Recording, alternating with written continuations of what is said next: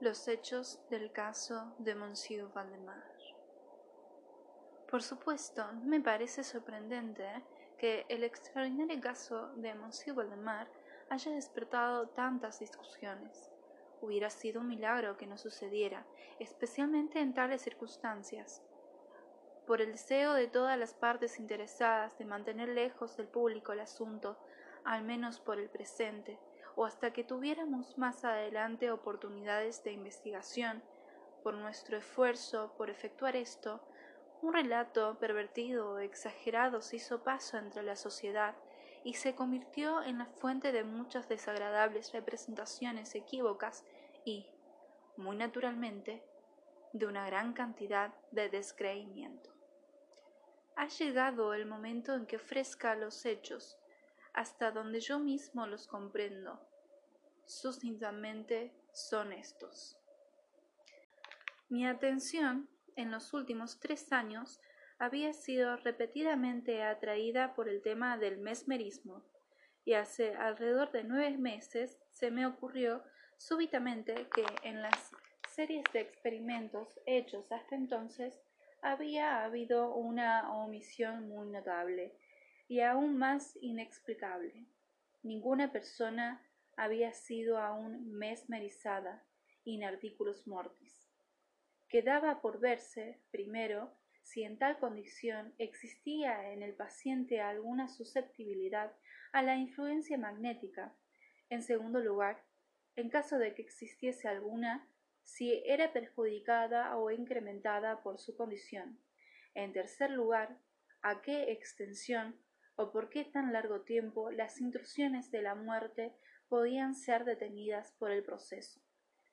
Había otros puntos a ser determinados, pero estos excitaban más mi curiosidad, el último en especial, por el carácter inmensamente importante de sus consecuencias. Buscando a mi alrededor algún sujeto por cuyos medios yo pudiera corroborar estas cuestiones, pensé en mi amigo Monsieur Ernest Valdemar el conocido compilador de la Biblioteca Forensica y autor bajo el nom de plume de Isaac Marx de las versiones polacas de Waldstein y Gargantua. Monsieur Valdemar, quien ha residido principalmente en Harlem, Nueva York, desde el año 1839, es, o era, particularmente notable por su extraordinaria delgadez, sus miembros inferiores se parecían mucho a los de John Randolph y también por la blancura de sus barbas, en contraste violento con la negrura de su cabello, el último, en consecuencia, generalmente confundido con una peluca. Su temperamento era marcadamente nervioso y lo convertía en un buen sujeto para el experimento mesmérico. En dos o tres ocasiones lo había hecho dormir con poca dificultad pero me desilusioné con nuestros resultados que su constitución peculiar me había llevado naturalmente a, anticipar. Su voluntad en ningún periodo estuvo positivamente o cabalmente bajo mi control, y en consideración de la Forense no pude lograr nada confiable con él. Atribuía a mi falla en estos aspectos al estado desordenado de su salud, porque algunos meses antes de que me convirtiera en conocido de él, sus médicos le habían decretado una tisis confirmada. Era su costumbre, en verdad, hablar con calma de su muerte próxima, como algo que no cabe evitar ni lamentar. Cuando las ideas a, que, a las que he aludido se me ocurrieron por primera vez, por supuesto, fue muy natural que yo pensara en Monsieur Valdemar. Yo conocía demasiado bien la filosofía firme del hombre para temer escrúpulos por parte de él, y no tenía parientes en América que estuvieran aptos para interferir. Le hablé francamente sobre el asunto, y, para mi sorpresa, su interés pareció vivamente excitado. Digo, para mi sorpresa, porque aunque siempre había cedido libremente su persona a mis experimentos, nunca me había dado antes señales de simpatía por lo que yo hacía. Su enfermedad era de ese carácter que admite un cálculo exacto respecto de la época de su culminación en la muerte, y finalmente fue convenido entre nosotros que él me llamaría alrededor de veinticuatro horas antes del periodo anunciado por sus médicos como el de su muerte. Ahora hace algo más de siete meses que recibí del propio Monsieur Valdemar la nota adjunta. Mi querido P. Usted bien puede venir ahora. D y F están de acuerdo en que no puedo resistir más allá de mañana a la medianoche y pienso que han acertado la hora muy aproximadamente. Valdemar. Recibí esta nota dentro de la media hora posterior al momento de ser escrita y en quince minutos más yo estaba en la recámara del hombre agonizante. Yo no lo había visto por diez días y me espanté con la alteración horrenda que este breve intervalo había forjado en él. Su rostro mostraba un tinte plomizo, los ojos estaban totalmente sin lustre, y la demacración era tan extrema que la piel había sido resquebrajada por los pómulos, su expectoración era excesiva. El pulso apenas era perceptible. Conservaba, sin embargo, de un modo muy remarcable, tanto su poder mental como un cierto grado de fuerza física.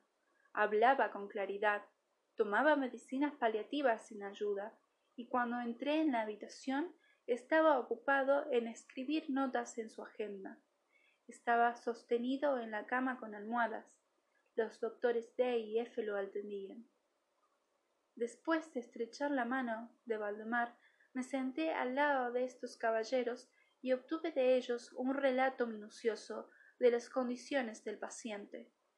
El pulmón izquierdo había estado durante dieciocho meses en un estado semióseo o cartilaginoso y era, por supuesto, completamente inútil para cualquier propósito vital. El derecho, en la región superior, estaba también parcialmente, si no totalmente osificado, mientras que la región más baja era simplemente una masa de tubérculos purulentos, penetrándose uno dentro de otros. Existían varias perforaciones extensas y en un punto se había producido una adhesión permanente a las costillas. Estas apariciones en el lóbulo derecho eran de una fecha comparativamente reciente. La osificación había proseguido con una rapidez muy inusual. No se había descubierto ningún signo de ella un mes antes, y la adhesión sólo se había observado tres días atrás. Independientemente de la tisis, se sospechaba que el paciente tenía una aneurisma en la aorta. Pero respecto de este punto, los síntomas óseos hacían imposible un diagnóstico exacto. La opinión de ambos médicos era que Valdemar moriría alrededor de la medianoche del día siguiente, domingo, era entonces las siete en punto del sábado a la tarde. Al dejar su lugar al lecho del inválido para conversar conmigo, los doctores D y F se habían despedido de él. Su intención era no regresar, pero ante mi pedido estuvieron de acuerdo en examinar al paciente alrededor de las diez de la noche siguiente.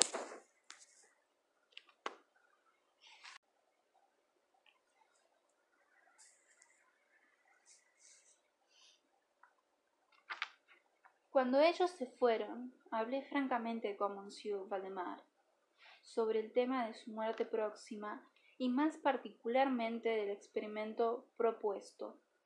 Él todavía aparentaba estar completamente deseoso e incluso ansioso por hacerlo, y me instó a que comenzara enseguida.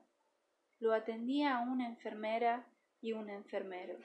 Pero yo no me sentía con completa libertad de comprometerme en una tarea de este carácter sin testigos más confiables que estas personas, por si algún accidente repentino ocurría. Por lo tanto, pospuse las operaciones hasta alrededor de las ocho de la noche siguiente, momento en que la llegada de un estudiante de medicina con quien tenía cierta relación, el señor Teodoro L., me aliviaría de tal perturbación. Mi plan, originalmente, había sido esperar a los médicos, pero fui inducido a proceder, primero por los ruegos apremiantes de Monsieur Valdemar y en segundo lugar por mi convicción de que no tenía tiempo que perder, porque evidentemente él se estaba debilitando rápido. El señor L. fue tan amable que accedió a mi deseo de tomar notas de todo lo que ocurría, y extraje de sus notas lo que ahora he de relatar, en su mayor parte condensado o copiado verbatim. Era alrededor de las ocho menos cinco, cuando, tomando la mano de Valdemar, le pedí al señor L que lo hiciera declarar, tan claramente como pudiera, que estaba completamente deseoso de que yo hiciera el experimento de mesmerizarlo en su estado actual. Él respondió débilmente, aunque en forma completamente audible, sí, deseo ser mesmerizado, agregando inmediatamente después, temo que lo haya diferido demasiado. Mientras hablaba de este modo, comencé los pases que ya había descubierto como los más efectivos para someterlo.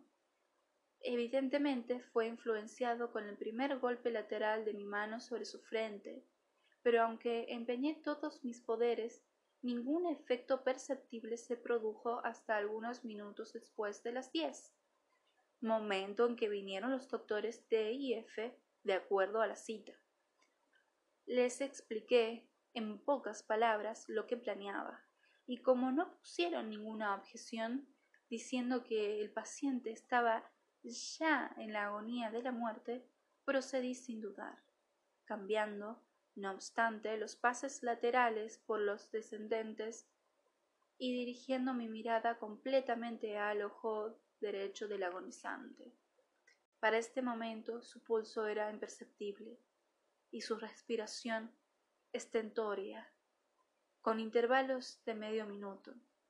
Esta condición se mantuvo inalterada por casi un cuarto de hora.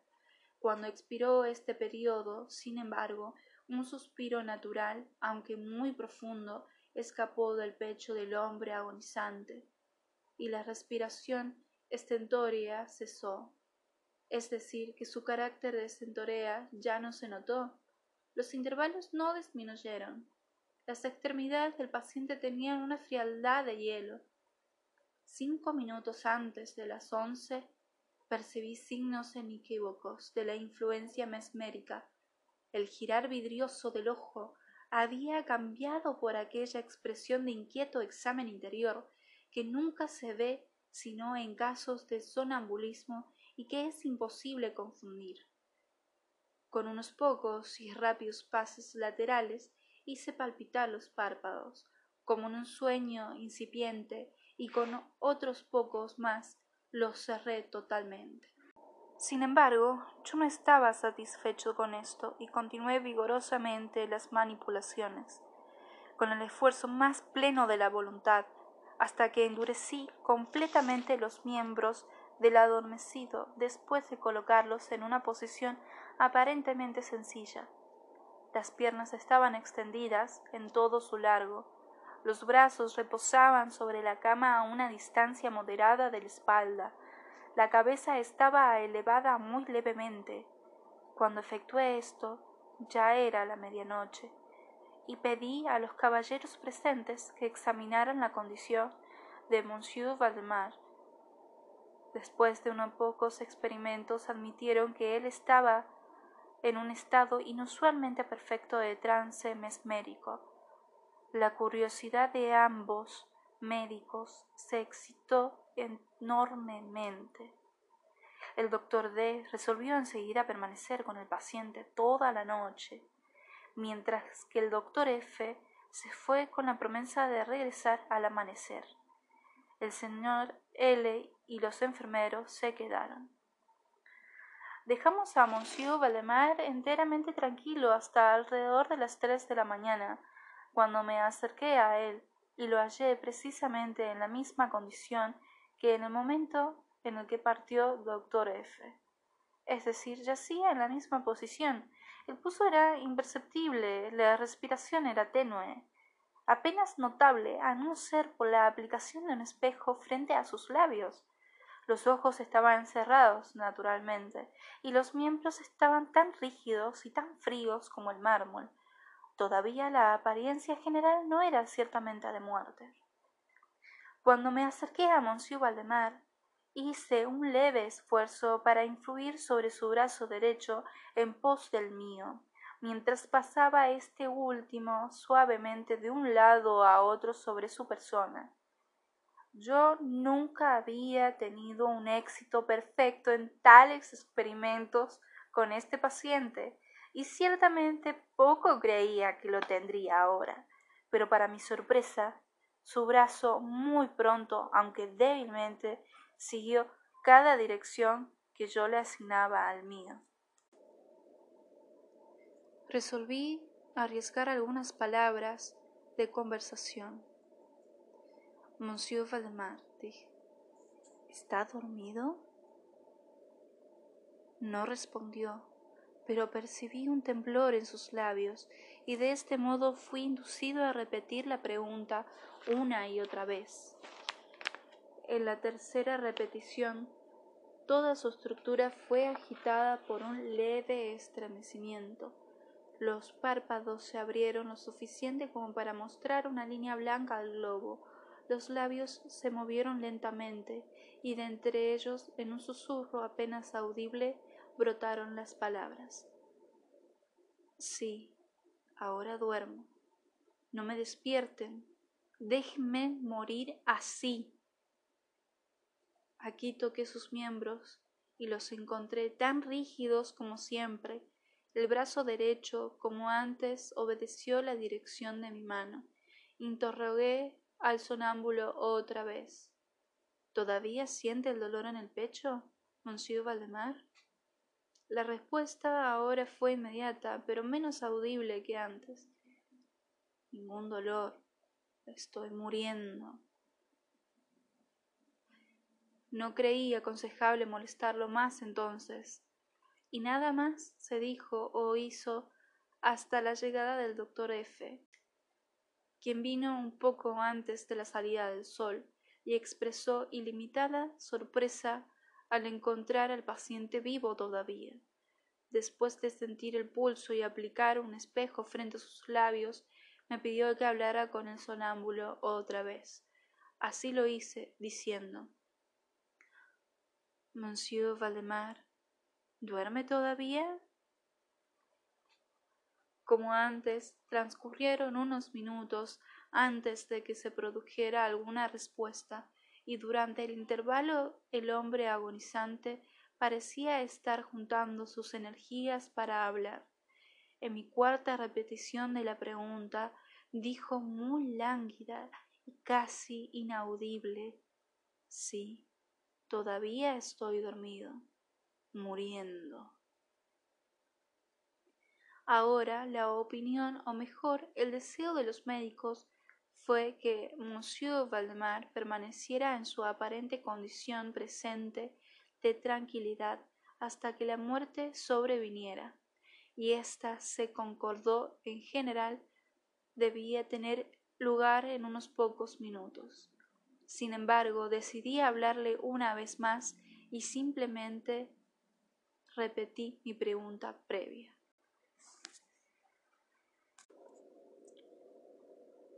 Mientras yo hablaba, se produjo un cambio marcado en el semblante del sonámbulo.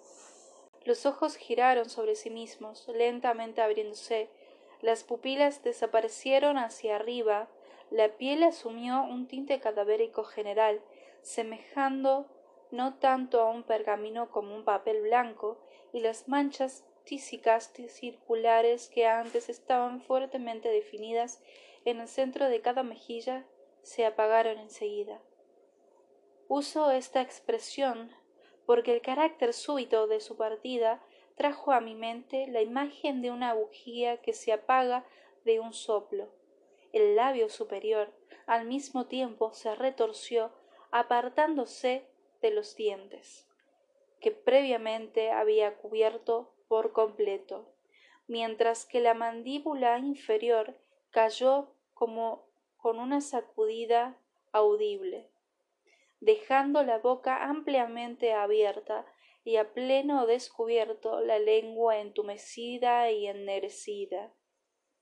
Presumo que ningún miembro del grupo presente estaba desacostumbrado a los horrores del lecho de muerte, pero tan horrible más allá de todo concepto era la apariencia de monsieur valdemar en ese momento que hubo una retirada general de la región de la cama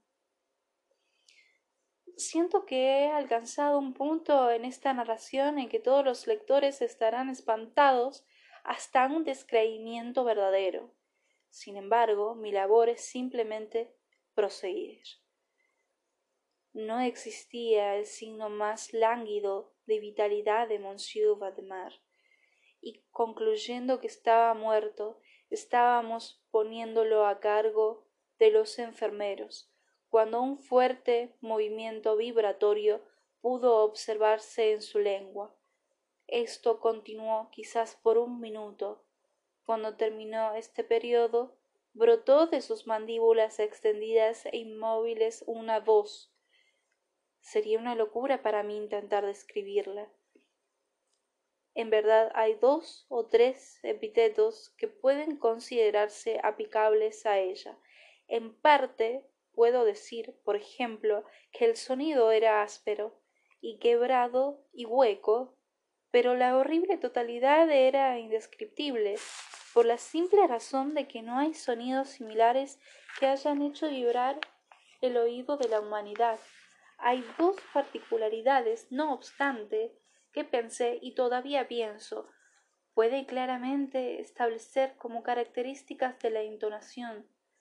En primer lugar, la voz parecía llegar a nuestros oídos, al menos al mío, desde una vasta distancia o de alguna profunda caverna dentro de la tierra. En segundo lugar, me impresionó. Temo verdaderamente que es imposible que se comprenda. Cómo las materias gelatinosas o glutinosas impresionan el sentido del tacto he hablado tanto de sonido como de voz. Quiero decir que el sonido era de una clara e incluso maravillosa, aterrorizadoramente clara pronunciación. Monsieur Valdemar hablaba, obviamente en respuesta a la pregunta que yo le había propuesto unos minutos antes. Yo le había preguntado cómo se recordaba, si todavía dormía. Él dijo ahora, sí, no. Yo he estado durmiendo y ahora, ahora estoy muerto. Ninguna de las personas presentes fingió negar ni incluso intentó reprimir el horror impronunciable estremecedor que estas pocas palabras pronunciadas así acaerrearon. El señor L, el estudiante, se desmayó. Los enfermeros inmediatamente abandonaron la recámara y no se los pudo convencer de regresar. No pretendería hacer inteligible mis propias impresiones al lector. Durante casi una hora estuvimos ocupados silenciosamente sin pronunciar una palabra en los esfuerzos por revivir al señor L. Cuando volvió en sí, nos dirigimos otra vez a la investigación de la condición de Monsieur Valdemar. Permanecía en todos los aspectos como la última vez que lo he descrito, con la excepción de que el espejo no brindaba más evidencia de respiración. Falló un intento de extraer sangre de su brazo. Debería mencionar también que este miembro no estuvo más sujeto a mi voluntad. Me esforcé en vano por hacerlo seguir la dirección de mi mano.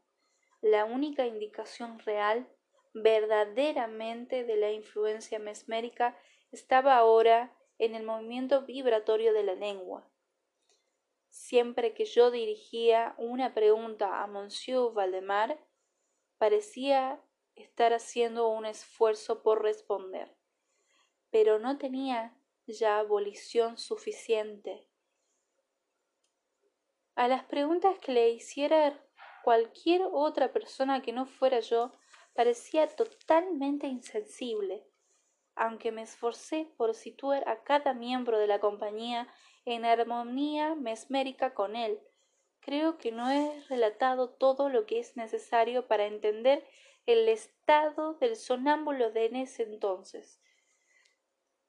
Se consiguieron otros enfermeros, y a las diez en punto dejé la casa en compañía de los dos médicos y el señor L. En la tarde todos vinimos otra vez para ver al paciente. Su condición continuaba siendo exactamente la misma. Tuvimos una discusión sobre la corrección y factibilidad en despertarlo. Pero tuvimos poca dificultad en acordar que ningún buen propósito se alcanzaría haciéndolo. Era evidente que hasta ahora la muerte o lo que usualmente denominamos muerte, había sido detenida por el proceso mesmérico.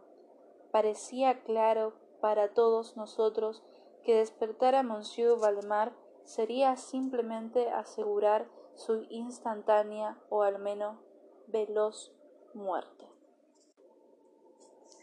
Desde ese periodo hasta el fin de semana pasada, un intervalo de casi siete meses, continuamos haciendo visitas diarias a la casa de Monsieur Valdemar, acompañados ahora y entonces por médicos y otros amigos. Todo este tiempo el sonámbulo permaneció exactamente como lo he descrito la última vez. Las atenciones de los enfermeros fueron continuas. Fue el último viernes que finalmente resolvimos hacer el experimento de despertarlo o intentar despertarlo y es quizás el desafortunado resultado de este último experimento el que ha ocasionado tantas discusiones en los círculos privados, tantas que no puedo evitar creer injustificado el sentimiento popular. Con el propósito de vivificar a Monsieur Valdemar de su trance mesmérico, hice uso de los pases acostumbrados, estos por un tiempo no tuvieron éxito. La primera indicación de reavivación fue brindada por un descenso parcial del iris. Se observó como algo especialmente remarcable que este descenso de la pupila estaba acompañado por un flujo profuso de icor amarillento desde abajo de los párpados de un aroma acre y altamente desagradable. Ahora se sugirió que yo debería intentar influenciar el brazo del paciente, como en otro tiempo. Hice el intento y fallé. El doctor F. entonces insinuó el deseo de que yo hiciera una pregunta. Así lo hice, del modo siguiente. Monsieur Valdemar, ¿puede explicarnos cuáles son sus sentimientos o deseo ahora? Hubo un instantáneo retorno de los círculos tísicos a las mejillas. La lengua se estremeció, o mejor, giró violentamente dentro de la boca, aunque las mandíbulas y los labios permanecían rígidos como antes. Y al final la misma voz horrible que ya he descrito prorrumpió por el amor de Dios. Rápido, rápido, háganme dormir, o rápido, despiértenme, les digo que estoy muerto. Yo estaba totalmente desalentado y por un instante permanecí indeciso sobre qué hacer. Primero hice un esfuerzo por recomponer al paciente, pero fallando en esto por la inacción total de su voluntad, volví atrás en mis pasos y seriamente luché por despertarlo. Pronto vi que tendría éxito, o al menos pronto imaginé que mi éxito sería completo, y estoy seguro que todos en la habitación estaban preparados para ver al paciente despierto, porque para lo que verdaderamente ocurrió es completamente imposible que pudiera estar preparado ningún ser humano. Mientras yo hacía rápidamente los pases mesméricos, entre exclamaciones de muerto, muerto, prorrumpiendo absolutamente de la lengua y no de los labios del agonizante, toda su estructura del espacio de un solo minuto o incluso menos se encogió, se desmenuzó, absolutamente podrida debajo de mis manos, sobre la cama, ante toda la compañía, yacía una masa casi líquida de aborrecible, de detestable putrefacción.